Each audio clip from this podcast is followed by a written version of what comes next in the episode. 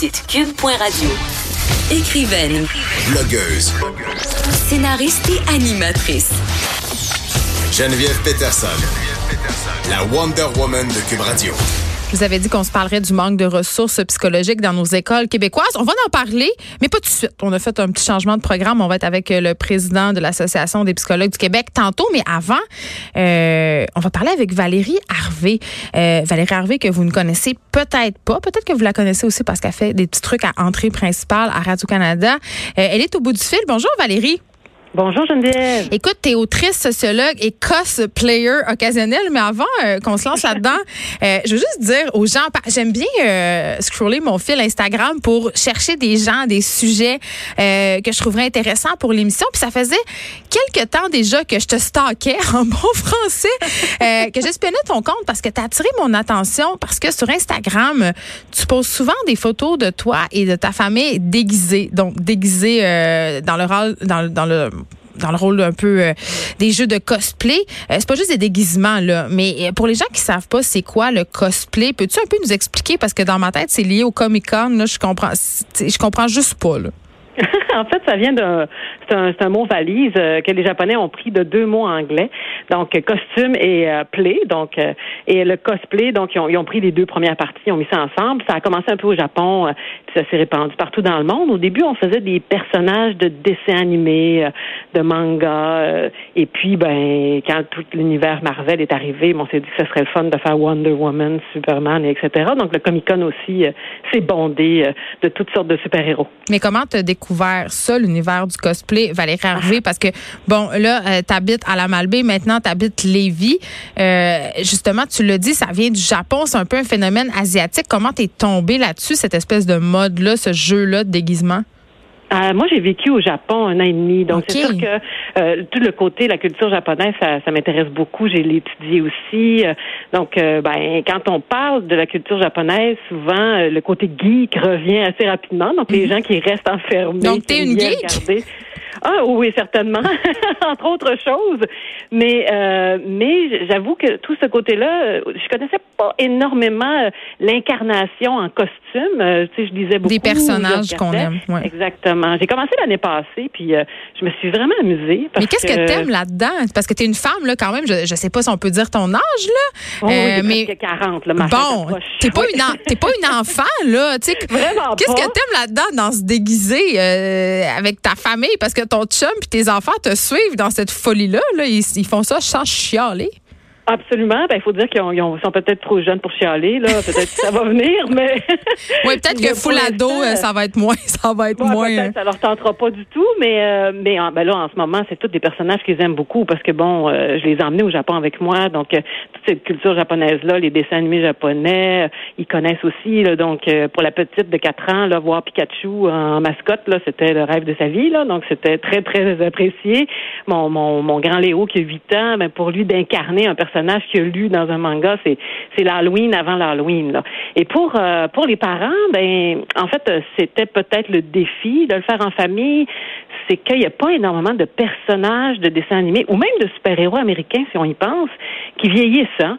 Donc euh, qui ont C'est une vrai. famille, qui ont une vie si on veut normale, donc euh, avec des enfants, donc c'est très difficile enfin d'incarner des personnages qui forment une famille.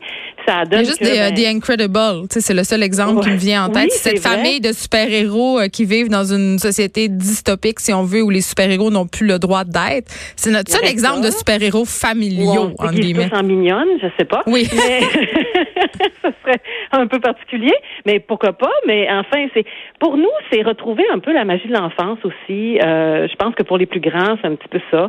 Euh, c'est un hobby on qui coûte cher parce que vous faites venir. Ah, ben, ça. T'es fabriques-tu toi-même ces costumes-là, les faites-tu Non, moi je les fabrique pas. Non, je les fabrique pas, mais j'en connais qui les fabriquent. Euh, L'année passée, en fait, je l'ai euh, pour mon premier, je l'ai fabriqué. Je dois dire que c'est mon père finalement qui a fini par le fabriquer. OK, fait que c'est vraiment une aventure familiale. là. Oui, il m'a vraiment aidé beaucoup. Puis ben moi j'aime bien faire les costumes que je vais pouvoir reporter des parties. Donc euh, sais, quand il y a un hobby, dans mon cas, euh, ça peut faire euh, quelque chose que je peux réutiliser euh, avec autre chose. Aujourd'hui, ben, cette année, on avait, j'avais, c'était un haut qui se réutilise assez bien aussi. Donc, pour mon fils, ben, le coat, il y a un petit coat qui porte par-dessus et ça fait partie du costume, sauf qu'on s'entend qu'il l'a porté tout l'été, là. Donc, j'aime bien quand c'est réutilisable.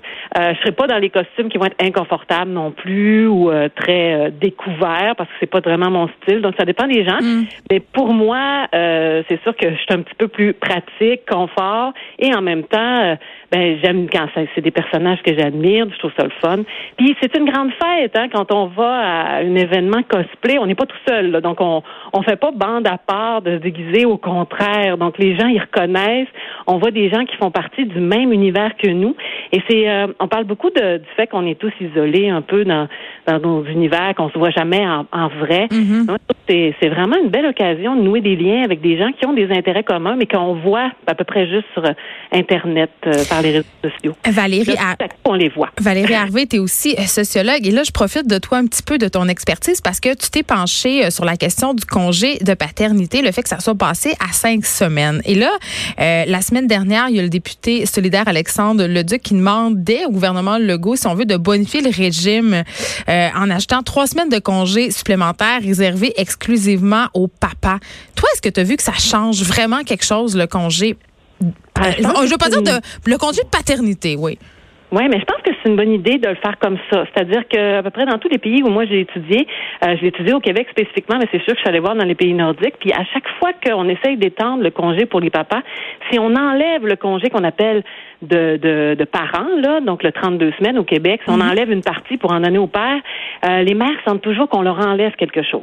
Et dans mon étude, moi j'ai étudié seulement les pères, puis ce que je me suis rendu compte, c'est que euh, la plupart prenaient seulement leurs cinq semaines, puis avaient euh, se sentaient bien effrayés de négocier les semaines parentales. Comme si c'était pas dans leur droit, comme un parent B.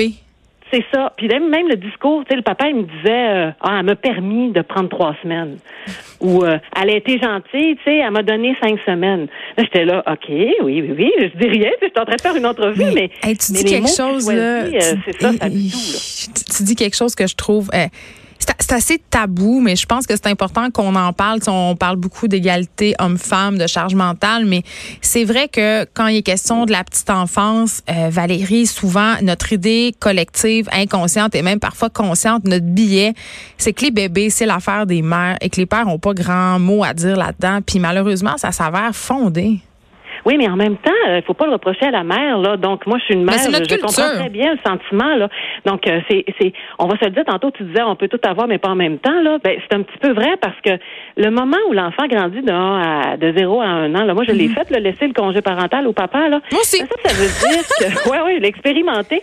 Et j'ai vécu ce sentiment de déchirement parce que le lien d'attachement est pas, ouais, c'est ça. Ben, le lien d'attachement est aussi fort parce que l'enfant, il, se développe un petit peu en fonction aussi de la personnalité qu'il a. Donc, ça, c'est, ça change pas. On est quand même beaucoup là, même si euh, on, part travailler.